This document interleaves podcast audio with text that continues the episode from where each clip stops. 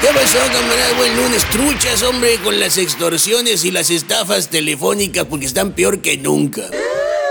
Nomás les digo que se pongan truchas. No se preocupen mucho tampoco, no se, no se tormenten. Porque la solución es sencilla. Un estafador no puede salirse con la suya si no lo dejas hablar. De hecho, ese remedio funciona igual con un político.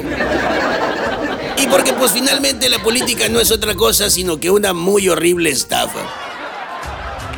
Ahora, si estoy mintiendo, úntenme un pastel en la cara. Y ahora sí les pregunto lo siguiente.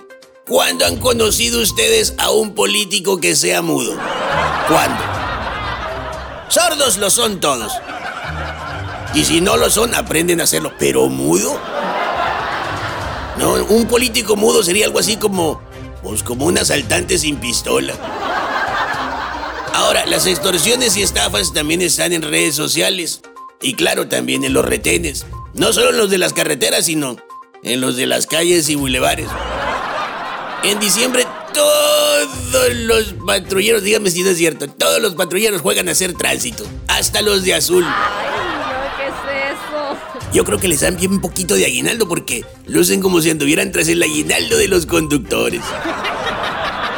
Cuídense y cuiden su dinerito y pórtense bien.